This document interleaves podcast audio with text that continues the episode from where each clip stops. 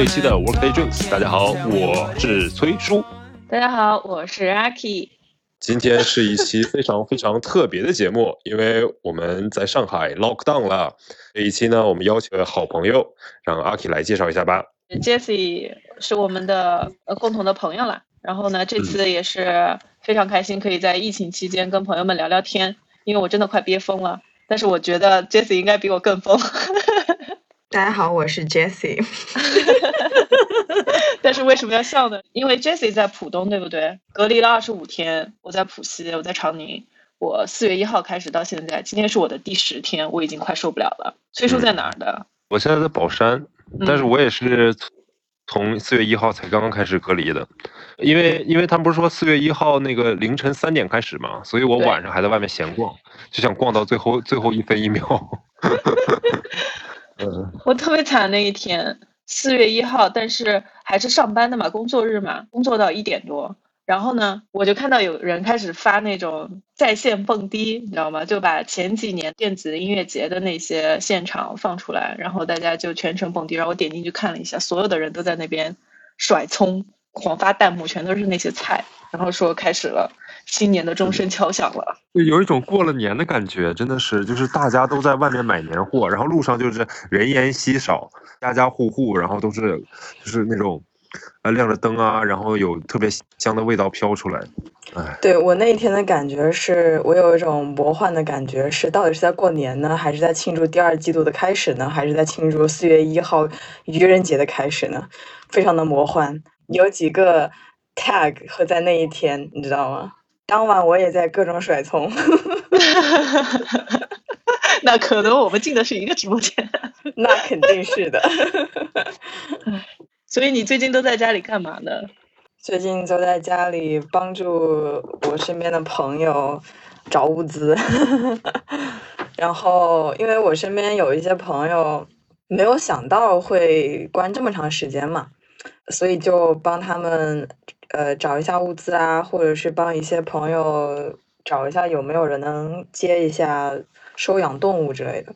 最近不是也有一些动物要找寄养的地方嘛？嗯嗯。然后现在就是全职找物资、找吃的，然后兼职工作，就是这个状态。这次是一个人住是吗？对，我是一个人住。你自己买菜有困难吗？因为我比较幸运吧，我我家我家这旁边吃的特别多，就小店儿特别多，所以我家门口左转第一个店儿就是就是一个卖水果的，然后对面是有一个菜鸟驿站，旁边就是一个卖包子铺，然后在旁边有个杂粮煎饼，然后我们家出门右拐大概走走路两一分钟就是一个超市，所以前后左右不怕没有买到东买买不到东西。嗯，我们家的那个现在就很神奇，就是菜鸟驿站不是停了吗？但是他们是可以帮我们买到一些菜的，所以我的很多菜都是通过菜鸟驿站的呃人然后买到的。然后水果就是由出门左右边的第一家水果店来提供的，虽然物价翻了至少两倍到三倍，但是有的吃就不错了嘛。基本上前段时间就是在四月一号之前，我的物资都是通过这两个渠道来的。然后直到四月一号之后，或者四月五号之后，大家开始会搞那个什么团长嘛，就是组团，整个小区一起购物资。我那个时候才开始去看呃团购的一些物资什么的。嗯昨天的时候，我们家旁边那一栋。因为突然发现了一个阳性，所以我预计现在的政策至少两周，我们我们这个小区可能还会继续封着。我就有一种不好的预感，就是这个物资越往后可能还会有点越紧张。我就立马昨天啊，我一个人住，我买了两箱水果，其中苹果是三十斤，我的妈呀！这个都是团购的时候团的吗？对，因为他团购，他只能按箱来囤，买不难买，所以我想说，我先买着，到时候实在不行，我跟我楼里人分一分也行嘛。但是至少我得保证我自己物资不不缺。然后我昨天很神奇的是，我昨天突然买了水果之后，想我这怎么消灭我的水果呢？我突然想到了去年前年我乱花钱的那个时候，买了一个就是烘干机，就是能够把那个水果呀、蔬菜呀，把它烘成那种干干果的那种。形式的那种烘干机，我把那个给捞出来了。我想，哎，我就可以做成果干，挺浪浪费钱的。对我就是我对，因为我很喜欢，我以前很喜欢做饭的。就是你知道这两年不是那个空气炸锅很火吗？但其实我的第一个空气炸锅起码是七年或者五年前我就有了。哇！所以你你知道。所以你知道我对于烹饪这件事情是有多么的执着。我当时在武汉读书的时候，因为我家离我学校大概开车也就两个小时嘛。当时我最后要搬家的时候，我爸都疯了，他说：“你这给我搬了一箱，就是全都是厨具啊，各种烹饪的东西。”烹饪西餐的烹饪锅什么的，我爸震惊了，你知道吗？就说你这不去，你这就浪费我四年的那个大学的钱，怎么不去新东方烹饪学校呢？我想，我觉得我爸说的对，所以我还好，就是我现在买了一些水果之后，我大概就知道怎么去消灭它，就是慢慢的，我我我家我父母其实是一个。呃，很最小的时候，他们在农村长大的嘛，所以耳濡目染，他们会告诉我一些很有意思的故事。这个水果呀，还有菜呀，是怎么储储储呃储存，以及对，还有怎么去培养的什么的。所以我在这方面还是很有培养蔬菜。对对对，就是我爸妈也会告诉我说哪些菜你能一直放，而且怎么放能让它变得更长久。这些我是我耳濡目染的，所以我根本不需要让别人告诉我怎么做。当我在知道我们家需要关那么长时间的时候，我第一时间就去在旁边买了很多干货，还有。呃，我很强，很幸运吧？就三八那个时候，我就囤了一箱那个速食，就是那种 打开就能泡水就能吃的那种面什么的，我就买了一箱，大概有一箱那个米线，然后一箱那个米粉，然后我还有一大袋那个就是意大利面，你知道吗？还有一罐意大利意大利面酱。我今天刚刚买了一好多那个西红柿，我打算把它做成那种酱，然后把它把它把它存起来。然后我妈还会告诉我说：“你如果说想要把一些东西保留的更好，你可以把它做成酱菜。”我的妈呀，我妈神了！所以我现在就整个就在想说，我感觉我是在过年，我现在 真是在家里过年。我的天呐，生活也太好了！哎，我跟你说，存呃储存菜这件事情啊，就是要不得不自夸一下，属于东北人的强项。我我爸我妈已经隔离了，我不知道多久，应该一一个多月了吧？应该时间绝对不会比你短嘛。他们据我所知，从隔离到现在啊，我今天还给他他们通电话，然后还没有解封，因为还没有完全清零，然后整个还是封城的状态。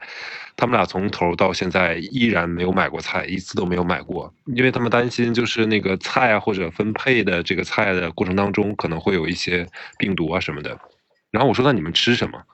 他们跟我说，我这我囤的东西够吃三个月，而且这是他们的日常囤积，你知道吗？就很夸张，并不是为了疫情，因为东北这个这个特殊的地理位置和天气的原因，冬天是没有新鲜的蔬菜水果的嘛。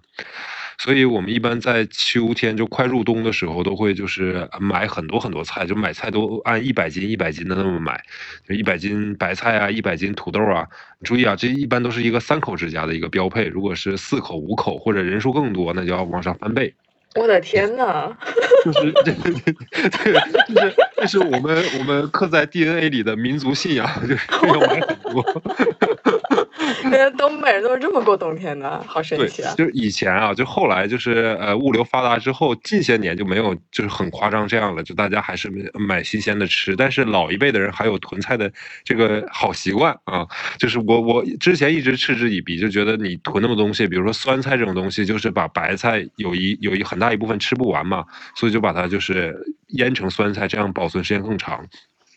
然后夏天的时候，他们会把很多就是菜，就是干菜嘛。你说你用机器对吧？然后我记得我小时候，他们都是把那个菜切好之后，然后放在太阳底下晒，然后晾成晾成干一样，然后就是晒干，然后留在冬天吃。所以我们家里有巨多巨多的菜，我爸连酒都囤了无数，还有什么烟啊什么乱七八糟的。所以他们就是一直跟我说，就是哪怕再封一个月，放放心，一点问题都没有，连水果都有。你那你你有没有一些就是你爸妈嗯囤货的或者是能保持对保持菜新鲜的一些好的经验，能分享一下？没没没没太那个什么，就是关注这方面的事情。呃，因为就是天气比较冷，所以我们在阳台还有一个专门搭的一个小的一个像阳台一样的地方吧，就像冷库一样。其实它就是放在室外，然后就靠冻上就可以了。很多菜什么的干菜都是他们提提前储备好的，然后家里面的冰箱就是塞满了都是各种就是冻的肉。还有海鲜啊，什么东西的？本来他们是想说过年的时候，就是我回家，然后要给我一起吃的。结果我也没过年回家嘛，然后那些就是冻的海鲜肉啊什么的，就还在那冻着。就顺便给他们留到了现在，是吗？对对对对对。然后他们说：“你看你在上海吃的也不好，你不如跟我回家，对吧？这些东西也没人吃。他们俩现在本来年纪就大，也吃不了太多东西。然后就跟我说，今天吃了烤羊排，明天要包包子。我说我的天呐。就是父母比孩子更会过日子，太是了。就二零二零年，然后那个时候疫情，然后我在我父母家，他们有条不紊，然后每一天我吃的都特别好。反观我现在吃的那些东西，我真的太不会过日子了。你现在在家天天吃什么？吃的特别简单，基本上是两个菜，就是我也不多做，因为我知道我自己也吃不掉。我跟你们完全不一样的是，我真的。我完全就没有继承到任何这方面好的东西，不要说怎么保存蔬菜，怎么去呃培养蔬菜了，这些技巧我是完全不一样的。因为当时四月一号抢菜嘛，我是决赛圈的，我很多的时间都可以就是在外面去买，而且就像你说的，在你家附近的那些呃小的店特别多，我家附近也是，就特别适合生活。我当时是买了一些，因为没地方去嘛，那时候健身房都已经锁了，我一天大概去了。三次超市，然后包括家门口这种小店铺，我买来的东西不太多。原因是我买回来我不知道怎么做，只买我熟悉的那些菜，导致我其实买菜没有买很多。然后同时我也买了一大堆有的没的咖啡，就因为我们以前有一期的，我不知道听众朋友们记不记得，或者你们俩记不记得，就是咖啡叫 Charming Beans，对。对，我就联系了我的那个朋友，结果他们就说：“那我人肉给你送吧，都在浦西嘛。”铆定了一个中间点，我特地去接了两大盒咖啡回来。我现在咖啡都不太够的感觉，酒、芝士啊、火腿这些东西就是不顶饱的东西，你知道吗？包括书啊什么的，书我觉得倒是有有道理的，因为我现在朋友发现家里面的纸不太够用了。我说我为什么突然在疫情之前非常想要有执念的去买书？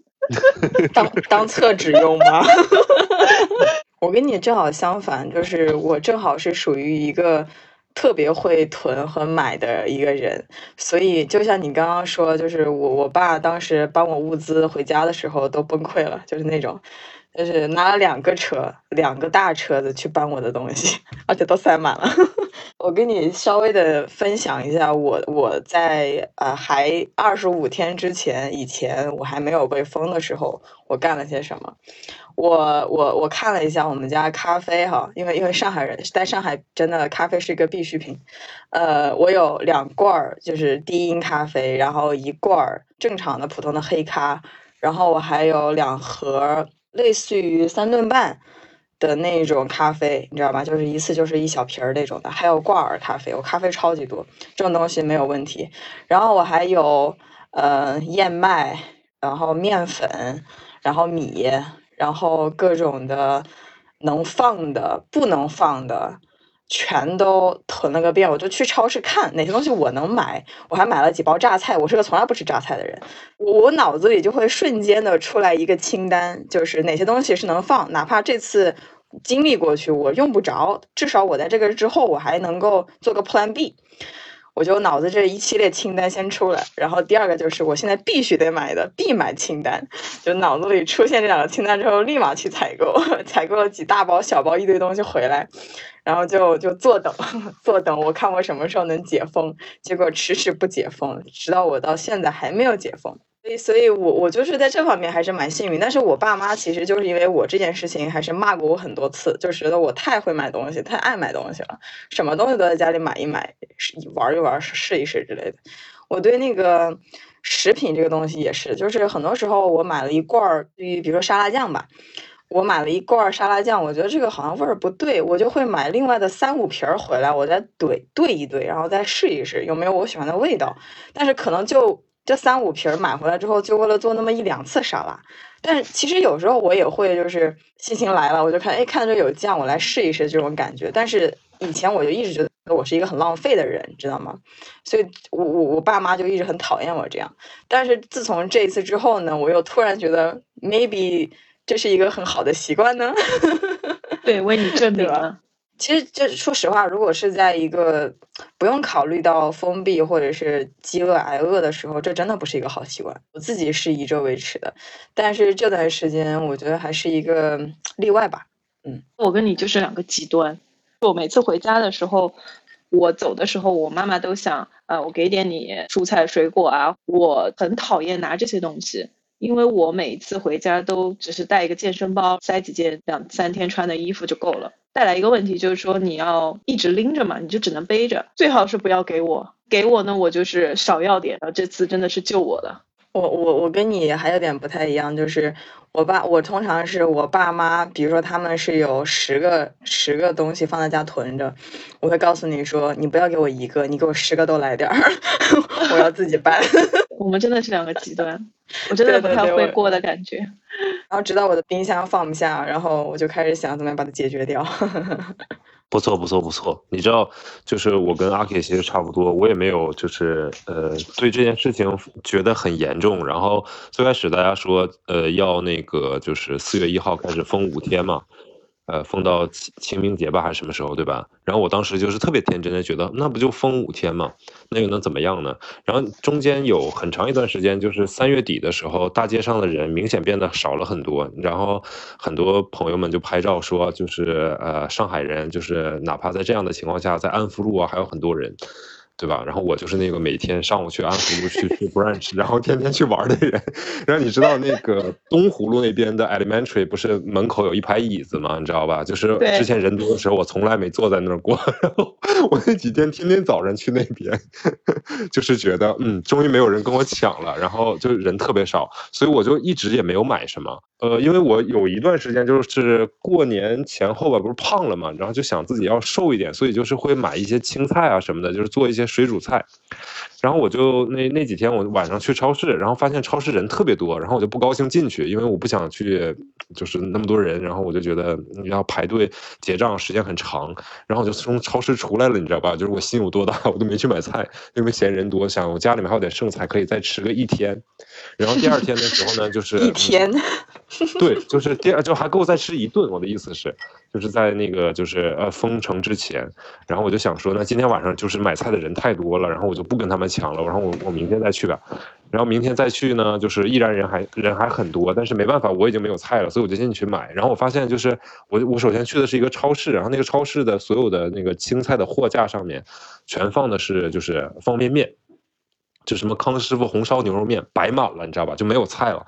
然后我还拍照片，然后发给悠悠，然后我我嘲笑我说：“你看，现在都是方便面了。”然后他说：“那你赶紧去买一点菜吧，就家旁边还有那种小店什么的卖菜什么的。”然后我就去买了一些，还 OK。后来呢，就是说确切得到消息要封城之后呢，然后说那我们就再买一点吧，怎么的也得把这五天的菜得买出来嘛。然后我们俩就又去那个超市，发现。方便面都没有了，就剩老坛酸菜面了。然后 再后来，你知道，大家又后悔说，当时要早知道这样，连老坛酸菜面我都买了。我真的是方便面也没买。后来就是我想想去哪里哦，去跟人家去抢抢鸡蛋啊，然后去就是就是买菜叶子啊什么的。后来就买了一点，多多少少是买了一点。然后都是，呃，素菜，然后荤的好像没买到什么。然后我说，哦，对，我想起来，我是在超市看到那个冷冻柜里面还用还有几盒那个肥牛卷，就我因为我之前都是清水煮菜嘛，然后我肉什么的也是吃这个肥牛卷嘛，我想，哎，还有这些，然后它一共就剩了五盒吧，好像六盒，我就全都买走了，他就什么也没有了冰柜里面。然后我就想说，嗯，也行，五盒肥牛卷，我一天吃一盒，我可以吃五天，我很开心。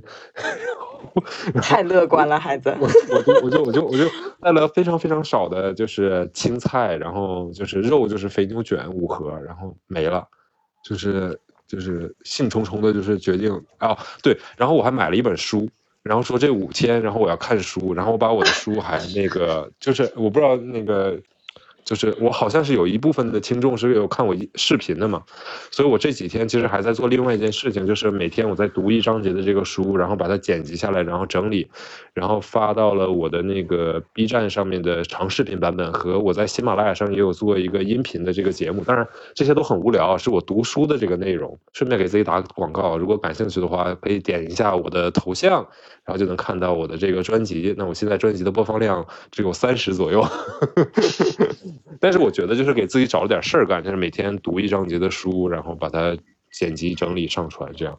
等到了呃这个五号六号，然后看来就是解封也要无期，然后就开始慌了，就大家去那个团菜啊，然后去买菜啊什么什么的。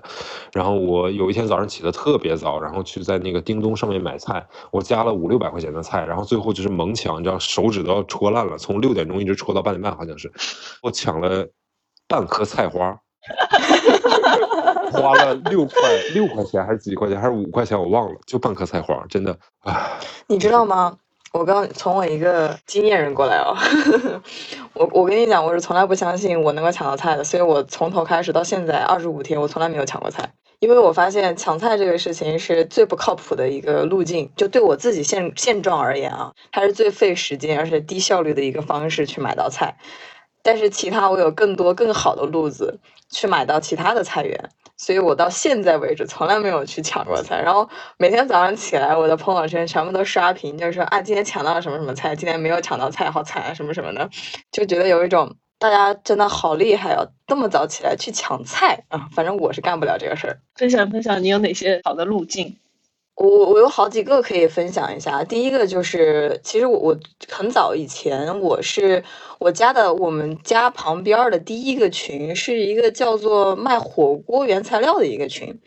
然后那个群大概是我去年很早的时候就加了，但是我一直没有看过群消息。我说我特别爱买东西嘛，我家有一个就是大锅，这个锅就是烧烤跟火锅能放一起用的。你知道吧？然后当时就觉得说，哎，我家要是来了朋友，可以一起吃点火锅。所以我当时就去那个地方加了那个老板，说你可以加入我们这个群，之后你要有什么，我们可以给你送到家。我说，哎，那好呀。虽然我一次没买过，就是因为这一个机缘巧合的群，让我知道了我们家附近的一些近况。就是我记得去年年底的时候，呃，大概是十月、十一月左右吧，我们家附近很近的一个地方。有一个小区有一个阳性病例，当时也带出来说有其他有几个小区的有有阳性病例嘛，然后那个时候我才发现，就是大家在这个群里的消息都是通过那个火锅的群里的人啊，因为那个火锅群当然是从各个小区的嘛，就是在这附近的人聚集在一起的，通过那个群来看大家身边有哪几个小区可能要被封，哪些小区有阳性案例。这是我第一次发现，呃，原来家旁边的这些小吃店儿的一些群的优势。然后慢慢的，这次来了之后呢，从是其实是这个火呃卖火锅材料的，他说可以送哪几个小区的物资，所以刚开始的时候是有很多，大概前面两个星期吧，嗯，大概到四月底一月初的时候，两个星期，我们小区的很多人的物资都是从他们家买的。但是因为我那个时候不是很缺物资，所以我也没有买。然后再到后来，是因为我们小区呢自己就开始，呃，我刚刚不是说了嘛，我们家门口的那个水果店儿，还有对面的那个呃菜鸟驿站那个店儿，这两个店儿是我一直经常会会去的，所以我是有这个老板信息的，我就直接从他那里购购入食品。然后呢，我们小区很大，据说是有四千多个人，所以我们小区在在那个一个牌子上，每一个小小商贩儿吧，他们就写了一个自己的联系方式，就说你要买水果，就是找呃电话什么什么什么，呃超市什么什么什么，电话是什么？通过这种联系方式啊，我第一时间先去找，然后找到我基本上生生活的必需品的来源供应商之后，哎，供应商都出来了。就是第二个那个供货的方式，到第三个供货方式呢，就是发现大家不是都是说我们本来鸳鸯锅的那个。解，封锁时期嘛，结果四月五号不是没解封吗？我们小区就开始以楼为单位，以楼栋为单位建了一个群，然后通过这个群的方式去抓，说我们这个小区还有什么内部团购的方式，然后加了就各种各种各种各种群。第四步就是到了，嗯，就是我自己的一个信息来源吧，就是我妈妈她跟我说，她上海有一个朋友是有这个渠道的。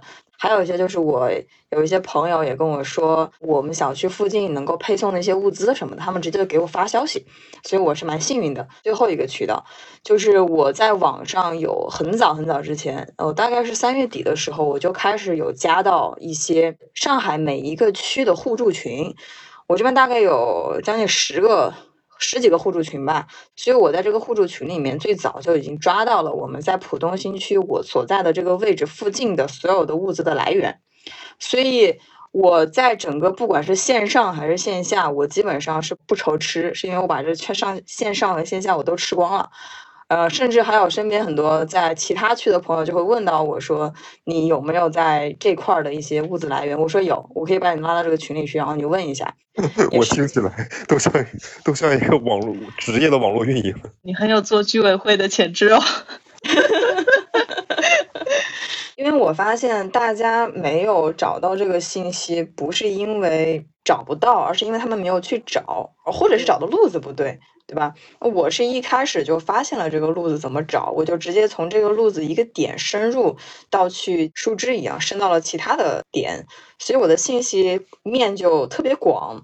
然后通过这个信息面很广呢，我就说那说不定也能够帮助到一些其他的人。我是一个几乎不发朋友圈的人，很少很少发，但是我没有想到就是在过去的。短短不到一个月的时间里，我的朋友圈起码得有二三十、四五十条了吧，就那种。为了那些，嗯，不知道怎么找渠道的人，给他们一些一些渠道吧，嗯。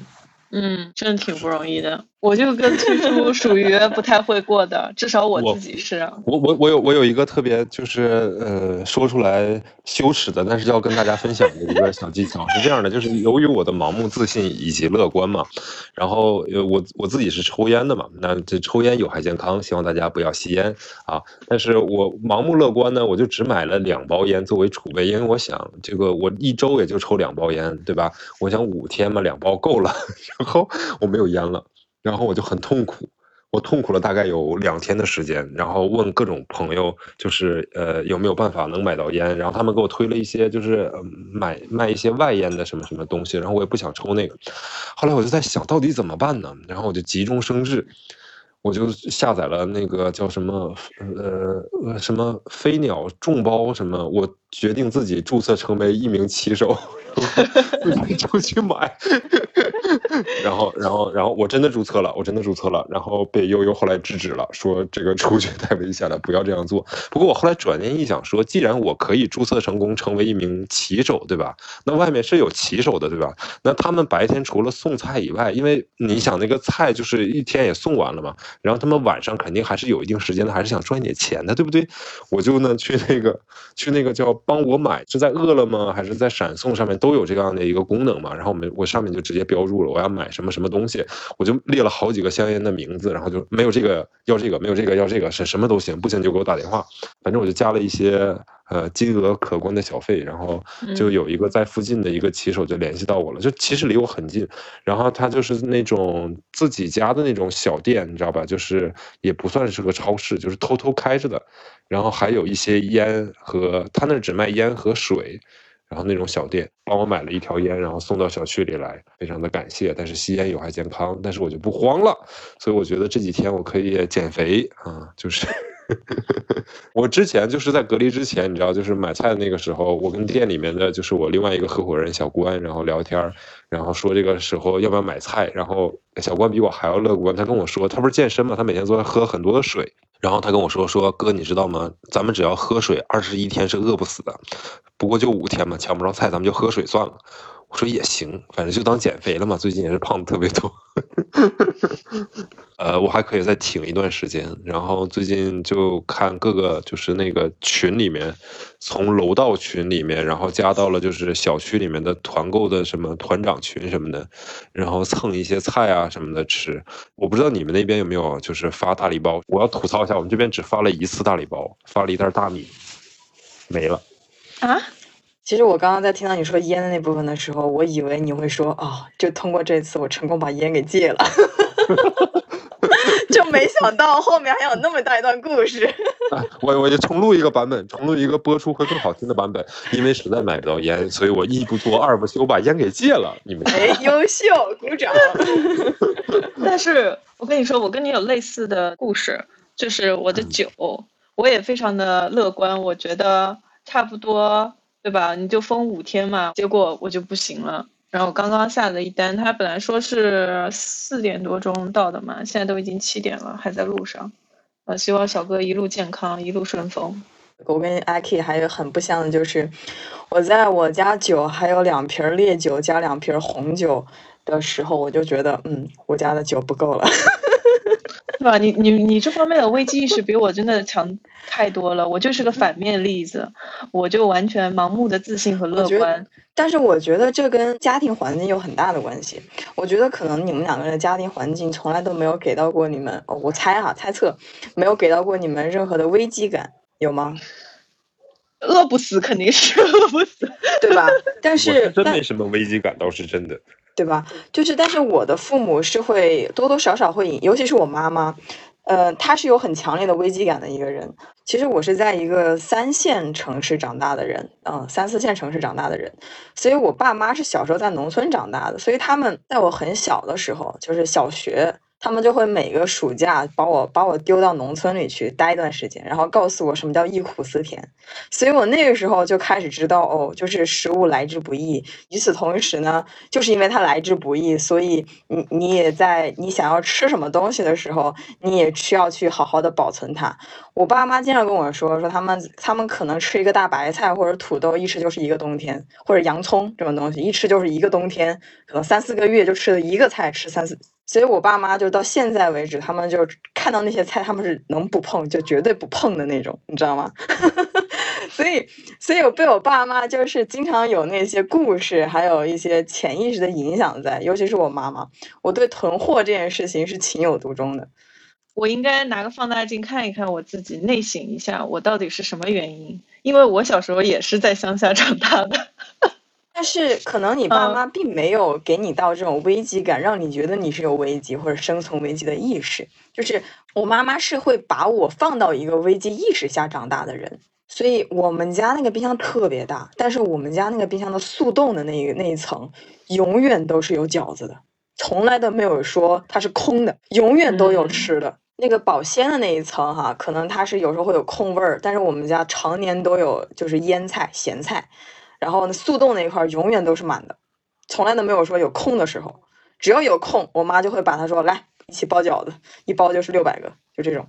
我第一包六百个，天呐，对，吃到什么时候？现在想想，非常的富裕。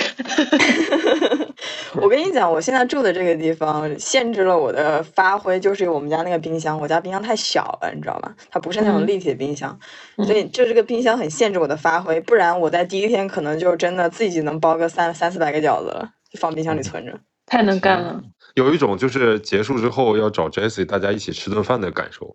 我真的觉，哎，我有吃过 Jessie 做的饭哦，Jessie 就给我做了一顿泰式的。我记得很清楚，冬阴功汤什么虾的，我当时震惊了一下，我就觉得这女孩太会过日子了。来我家吃饭，哎，我们聊我我们聊了这么长时间的关于就是那个抢菜的焦虑啊什么的，然后就大家就也都隔离了相当长的一段时间嘛，尤其是 Jessie 二十五天了，就除了在吃这个方面以外，其他的就是精神文化上面，就是有没有得到一些。需求或者怎么去消遣自己的一些无聊和孤独的，对吧？这个问题问的很好哎，因为我刚开始的时候，其实还是一个很乐观的状态。那个时候还没有到四月一号嘛，就还没有一个明确说法说会封啊什么的。那时候大家可能都觉得，可能封个最多封个一周就会解开的那种。所以那个时候心态特别好，有时候还能去看一下什么《老友记》啊那种的，因为因为《老友记》这种真的真的很经典，太经典了，越看越经典。尤其是等到你有一定岁数的时候，发现哦，里面的，尤其是如果你懂一点英文，然后有一些社会阅历，然后你再去看里面的台词和故事的时候，你会更有感受。然后正好那个时候，我朋友就给我发个链接，说 B 站它有两个星期的免费会员，哎，不蹭白不蹭，对吧？四月一号之后，发现情况越来越严峻的时候呢，我就开始很大的那个生活就放到了帮就做志愿者嘛，线上志愿者帮助别人做一些事情，然后这个就转移了我很大一部分的焦虑，就是你在做一些事情的时候，嗯，就它能够让你去忘记你的焦虑和一些负面情绪这样子，因为网上的负面情绪真的是太太多了，尤其是这段时间大家的吐槽啊什么的一些故事，负负面的一些故事特别多。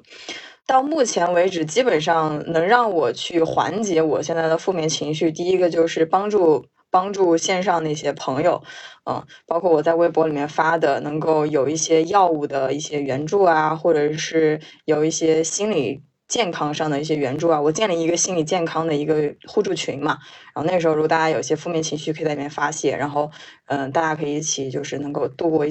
一起度过这个难关，然后第二个就是帮助身边更多的人去采集一些物资，然后第三个就是我自己的一个工作嘛，我自己是有工作，所以我我需要在这个三个里面，只要我呃持续的去做一些事情，基本上焦虑感是会释放掉的。那聊聊你吧，崔叔。我最近之前是陪我爸我妈看《人世间》，并且给他们充了爱奇艺会员。然后我也我也在看啊，然后看完《人世间》之后呢，发现我爸在看《黄石》，我呢把《黄石》也下载下来再看。还有一部那个台湾的电视剧刚刚出的，到现在的话刚出到第三集，是一个有点惊悚的，叫《良辰吉时》。嗯，如果有时间的话，也可以看一下，挺有意思的一个小短剧。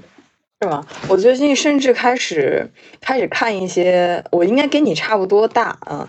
我我我甚至开始看了，就是古老非常古早的一些日本动漫。我突然想到，为什么我会看这些日本动漫？是因为在我看这些日本动漫的年纪，我是无忧无虑的。回忆起当时我无忧无虑的那种心理状态，所以让我变得会有一点哦，就是假设好像我回到了当初一样。就没有那么焦虑了，就比较温暖嘛。嗯，对对对对，尤其是我脑子里甚至还会有一点想到，就是在那个场景下，我那个时候还是一个 PC 嘛，就特别重的那种电脑，我在那里偷偷的看一集一集的日漫，然后那个时候一一集日漫大概也就二十多分钟嘛，然后每次我妈问我说：“你怎么还没完？你到底看几集啊？”我每次跟我妈说，我就看个五集就结束嘛，但我每次看着看着就看到了八集。然后我妈也不知道到底能看多少，反正我说啊，这集完了就结束了，然后再多看两集，就这样。就那种快乐和那一种，有时候会甚至会闻，就是仿佛会闻到夏天的那种呃知鸟叫啊，或者是那种味道，比如说抹的那种手霜啊那种味道的时候，就会让我觉得很惬意。就是那个时候的是真的是无忧无虑，现在就感觉就是你有很多需要去操心啊、焦虑的地方。通过看这种很无脑的东西，能让能让我带回到当初的那个情境下，还是蛮蛮有蛮有意思的。我不是说我充了一个不，就是薅到了 B 站会员两周会员嘛，我就正好 我就正好趁机就把我同事推荐我的一部日本呃不国国漫给看了，然后那个国漫真的是让我发现中国的漫画。真的是太厉害了！中国漫画真的崛起了。你不知道你有没有听说过？它叫《玲珑》，设定是在一个末日的设定，是一个末日未来的一个嗯故事下。玲珑就是灵魂的牢笼嘛。它的整个故事情节很紧凑，然后故事的也还蛮有意思的。我就这是我其实这是我看的第一部国漫啊，除了那个除了那个前两呃呃不是，它是一个 TV。嗯，我说我知道，我说除了那些电影的国漫以外，对对对，是。然后那一次我还我当时还挺震惊的，我甚至还有点开心，在那几天就看这个中漫中国漫画的时候，觉得崛起了，真的崛起了，真的真的很厉害，真的太厉害了。然后还做了些什么开心的事情呢？我想想，呃哦，还看了一个就是卓别林的纪录片，是那个钢铁侠那个主角演的，忘他名字叫什么了？小罗伯特·唐尼。对，小罗伯特·唐尼，他好帅。然后他是演的卓别林，本来就很帅嘛。然后在演卓别林的时候，又有点带着一种帅跟可爱在里面。整个的一些故事让我才认识到，卓别林这个人的人生其实还是蛮有蛮有争议的。他为什么那么有争议？还是呃，才是第一次深入的了解嘛。所以在后来，我我就看开始看了一些卓别林的那个黑白的电影，嗯嗯，还是蛮经典的，真的很经典，在 B 站上都有，而且很多都是免费的。嗯，如果大家感兴趣，可以去看一下，可以去看一下他的纪录片，然后再看一下就是卓别林的电影，是真的能够在一个喜剧里面演绎了一个悲剧人生。嗯，我很喜欢。对。哎，我我我现在的最大的问题，其实焦虑来源不是那个，就是买菜的问题、吃饭的问题。我的焦虑是因为我也在创业嘛，然后这个刚过完年，然后又到现在，而且这一个月马上又没有就是开放的迹象，就是 你你你你房租是要交的，然后你的那个员工工资是要发的，而且你还有一大堆的成本，反正就很多事情，其实挺让人就是无力的。我的采取的办法就是给自己制定了一个非常严格的一个工作的就是时间表，就是大概每天几点钟起床，起完床之后那个去洗漱，然后做饭吃饭，然后之后开始工作，然后工作到几点几点。就我的工作其实很很简单，就我实在没有什么具体内容工作，我就去读书，就是我像我刚才讲的，就把我的视频拍下来，然后大概是读四个小时的书，然后那个做晚饭。然后把晚饭吃完之后呢，去剪视频，然后剪到大概晚上的八点左右吧，就是我正常的下班时间八九点钟，然后开始，呃，看一个电影，然后睡觉，就是每天就是把自己安排的满一点。然后我那个片子之前几天已经集中的把它给录完了，然后现在每天的时间都是大部分时间都花在这个剪辑上面，就其实是一个很琐碎、很就是焦虑的感觉，我觉得，嗯。嗯，对，我懂，因为我我现在也是在筹划一个呃，就是健身还有一些日常 vlog 的一个系列嘛。因为我之前本来就是做健身博主的嘛，然后也会更新一些视频，但是我觉得那些视频都太干货了，但是实际用到每一个人身上的时候，可能还是区别很大。所以我正好在趁着这一个空档时期，我就把这个策划给它先做起来，我就看一看，呃，有一些。我想要提到的一些点啊，或者之后想要跟大家聊的一些点是在哪些地方，所以我是有一些也是在做一些自己的事情吧，嗯，所以诶，第一方面是工作的上面的东西，然后另外一方面是我自己想要去呃更加完善的去分享给其他观众的一些东西视频，所以整个整个整个所以整个东西就是只要在做事儿，呃，把自己的生活规划好。嗯，然后一直在有输出，或者是让自己有输入信息输入、知识输入，那其实一般是焦虑感会降低很多的。对，是是的，是的，也希望能帮助到听我们节目的大家。那阿 K 呢？我听说阿 K 好像一直都在工作，对吧？周末的时候好像才有时间休息。然后阿 K 并且今天也去当志愿者了。我就是平平无奇的打工人的生活。工作日的时候，呃，因为现在都是居家嘛，其实，在隔离之前。的大概有半个月的时间，已经开始居家办公了。但是现在居家办公的形势之严峻，工作时间之长，对大家的要求突然之间高了很多，已经非常窒息了。我要说一下，基本上就是从早上的九点半到晚上的十一二点，我都在工作。然后最近互联网在裁员嘛，又弄得人心慌慌的。嗯，是，我已经听好几个朋友跟我讲，就是可能他的本部不在上海，在其他地方有上海有分部的很多大公司都已经开始在裁员了。然后我朋友就跟我说，这次上海疫情还是波及蛮大的。你如果在这个公司待时间比较长的话，我觉得裁员还是很适合的，这是一个好机会。但如果你在这个公司刚进去不久，然后在这个时间段又被裁员裁掉了，又是疫情，这个我感觉这段时间。你没有办法，因为钱只有在不断的流通中才能产生价值嘛。但是现在的就是金钱还有所有的嗯东西都是停滞的，导致这个钱赚不起来。于是乎，感觉其实不管是大大厂还是创业者吧，都是挺难熬，非常难熬的那个时候。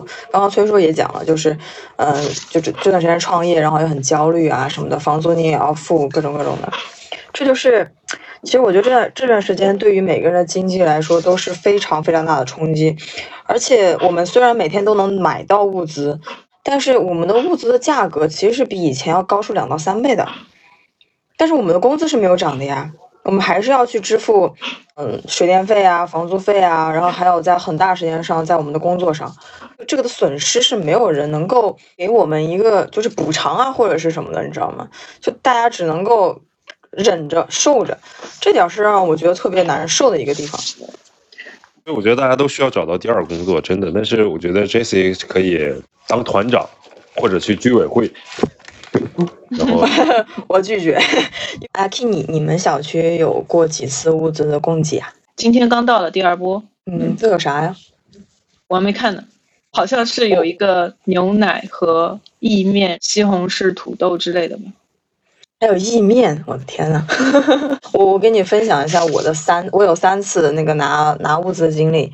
呃，昨天是第三次，第一次呢是拿了两根黄瓜加上四个西葫芦，第二次是一人一个那个午餐肉的罐头，一人一个小的。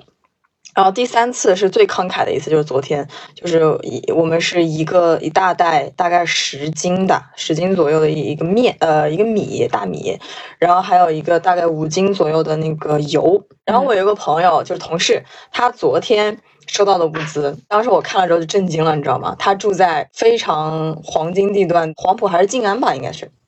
他是一袋大米，有一堆蔬菜，还有两个，嗯，两个。香菇或者是那个菌菇什么之类的，然后一盒武汉肉，还有一只整的鲜肉鸡，大家记住一下。我觉得，我觉得各个区的物资，对各个区物资都不太一样了。嗯，对。相当于我惨，到现在只有一袋大米。你是确实是惨的。然后昨天不是去帮着发了嘛？那个也是也，不能这么说吧？感谢政府嗯，就户对每户发了。牛排，你知道吗？一户一百克。哎，你不是要讲一下你当志愿者吗？可以分享当志愿者，因为我平时的工作时间很长，呃，就没有好好的感受到工作日，然后也帮不上什么忙。那么到了周末的时候呢，我就去报了我们小区的志愿者，正好也是赶上我们发第二波物资嘛。呃，三个人一组，就是一栋一栋楼，然后拿着一个表，然后把这些物资呃送上去。我送的还是比较轻便的东西，就是比如说呃莲花清瘟抗原，呃这个牛排啊，我还发了一个 Instagram，我说啊彭于晏现在可以起来炸牛排了，他之前不是煎带鱼吗？然后 挨家挨户的去敲门，敲门是为了要问对方家里有几个人，因为要发抗原嘛。那有些人呢他会特别好，他会拿一个袋子，然后袋子上面写好我家里有几个人。挂在那个门口，那这种的话，你就直接把东西投递进去就可以了。但有些人或者说他没有做这个工作，那你就必须要敲他的门。那敲门的话，人家的第一反应就是我要开门。那我们就会说啊，你你最好不要开门，就怎么怎么样。呃，有一户人家他是一个老人，然后那个老人呢，他是必须开门，然后他才能听见你说的话。就是你敲了很多遍门，他都听不见。来了，然后我们就跟他说，但是你跟他说话呢，他也听不太见。然后对面的门就是他说他听不见的，你要你要你要非常大声的跟他说话才行。那我就会觉得像这些独居的老人，然后他也不会网购，甚至还听不见信息，我很难想象度过这个时间的。星期五晚上那天穿了那么一会儿，我就已经非常非常热了。呃，如果是大白天的，你像现在太阳下面温度二十七八度的。那种穿着大白的工作一整天也不能脱，嗯，真的是一件非常艰难的事情。我我发现给我做核酸的人，他们都是那个乳胶手套啊，就直接是能看得出来里面全都是汗，而且他要在那里站一天，从早站到晚。我们我们小区整个核酸做下来最少要六个小时，然后他们还要准备，对吧？然后还要收东西。这整个时间下来，起码得要八个小时。我记得我当时有一次，我十一点半出去拿个东西，然后看到那个第一次就看到那个志愿者在我们小区里分物资嘛，他要一栋一栋的，就是不是一栋哦，他是要每一个每一户的分出来，然后送到每一户去，就是为了避免说大家有聚集嘛。他们从六点六点钟开始，一直分到了两凌晨两三点，特别特别不容易，而且真的是义务劳动嘛。太难了，其实不是义务劳动哎，哦是吗？嗯，对，但是不管怎么样，我觉得就是这一点费用根本抵不上大家付出的这个辛苦，而以及所有志愿者来，其实大家本心也没有人是为了赚这点钱的，大家还是为了就是能让所有人能让大家作为一个集体能更好嘛。所以我觉得就是还是呼吁一下正能量。我们也向所有的志愿者以及团菜的团长啊，和 包括像包括像 Jesse 这种在网上然后帮大家去排忧解难的人，然后大家都都尽一份力，然后也表达一下感谢吧。嗯。然后电影的话，我是推荐一个比较小小众的吧，就是二零二一年的，但是没有。提名任何奥斯卡的相关的东西，然后平时听到的也不多，叫《天鹅挽歌》（Swan Song），类科幻的故事，就比较未来感的故事。就是这个人他生病了，得了绝症，但是他有一个非常美满的家庭，有孩子，有老婆。就选择在自己死之前去到去用一种新的医学的比较现在试验阶段的一种方法去克隆一个他自己，并且把所有的意志转移到这个新的克隆人身上，让这个克隆人回归到他的日常生活当中去跟他的家庭去去对接。嗯，但是他原本的这个家庭是不知道的，经历了一些自我的一些挣扎吧。其实他的这个阿里演技也非常好嘛。我推荐大家去看一下。其实我是对这种未来感的故事一直都是比较感兴趣的，像之前的呃《Western World》黑镜之类的，我会觉得我会去想很多关于未来的一些事情。嗯，我超喜欢。对对对，很很很引发人想法嘛。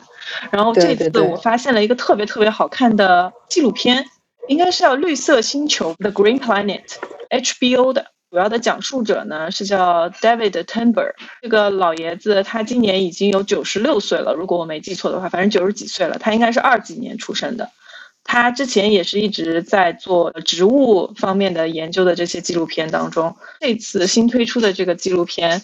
呃，一共有五集。这次用了比较新的 camera 慢镜头记录那些植物的瞬间，植物它的行为，它这个行为的归因，它跟动物一样，它是有思想的。它做每一个动作，它释放出的每一个信号，其实都是经过了它非常严密的思考。植物它是有思想的。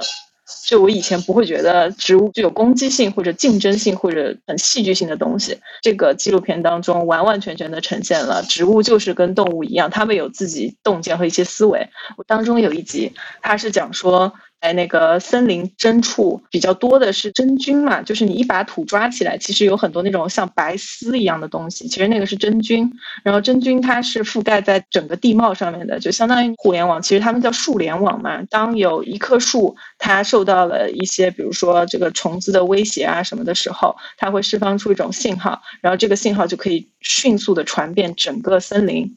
其他的树就知道啊，有有这种虫子来攻击，那它可能就会释放出一些特别的一些化学元素，就可能没有办法再继续使用它。当这棵树死亡的时候，这些养分很有可能就会通过那个树联网的组织去传递给它自己的后代，它会识别，完全颠覆了我对植物的一些看法。呃，再举个例子，就是澳洲有一种兰花，长得特别像一种动物，就是一种蜜蜂，它会释放出关于那个蜜蜂的一些雌性的激素，吸引那些公的蜜蜂帮它传送花粉。我觉得就是植物它有它自己的生存战略，所以这个纪录片我强烈推荐要去看一下。而且那个老爷子他已经九十多岁了。这个纪录片它每一集的结尾差不多七八分钟的时候，它是有一个叫《The Green Planet on Location》，就是他们当时拍摄的故事，精美的画面的，它都会有一个解说，非常非常的适合。就是你如果还很喜欢拍东西的话，也可以非常去借鉴一下。好的，好的，觉得挺有意思的。嗯，还是蛮想去看一下你刚刚推荐的这个纪录片。然后刚刚你在讲到那个《天鹅挽歌》这个。这个电影的时候，让我想到另外一部很有名电影，不知道你们听说过啊？因为我看电影看的也非常多，非常杂，以及非常的小众。我我很我喜欢特别喜欢挖掘那些很小众的电影看。然后其中有一部电影，大家呃有不知道有没有听说过，叫做《魅影逢将》，是一部爱情片，但是它是有一种它的故事有点诡异，就是两个人有种相爱相杀，但是它里面的故事情节又让你觉得很有意思。有没有听说过？不知道你没有听说过这部电影？我我看过，这不这不是这不是我的专业吗？但凡带财带这什么的我都看过。对，我猜你应该是知道的。嗯，但这部电影其实相对来说比较小众。然后这是一部我非常很推荐大家去看的一部电影，因为这个这电影里对于爱情是有另外一种解释的。然后第二部电影就是你提及到，然后我突然想起来的一部电影叫做《触不可及》，就这个电影应该很有名了吧？大家很多人听说过对吧？嗯，对。所以我我借着你刚刚的推荐，我再推荐这两部给大家看一下。嗯。好啦，我基本上也差不多分享。那最近就是在家，就感觉自己越来越白白胖胖，精神充电。嗯，对对对，多多多吃饭，多看书，保护自己，提高免疫力，不给大家添麻烦。对，那好，今今天的这期节目就到这里结束了。饿死了是吗？我也饿了。是的，我要去做饭了。嗯嗯，很感谢大家这一期的。呃收听和陪伴，然后也希望大家能够开开心心的，就像我们聊到的这样，然后找一点自己的事情去做，然后不愁吃不愁喝。等我们解封了之后，大家再见。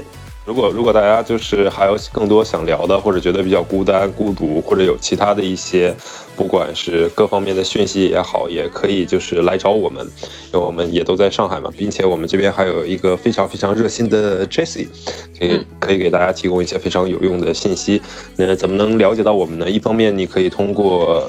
找微博 Workday Drinks 二零二零，然后去跟他私信，然后索要我们的线下粉丝群的这个联系方式。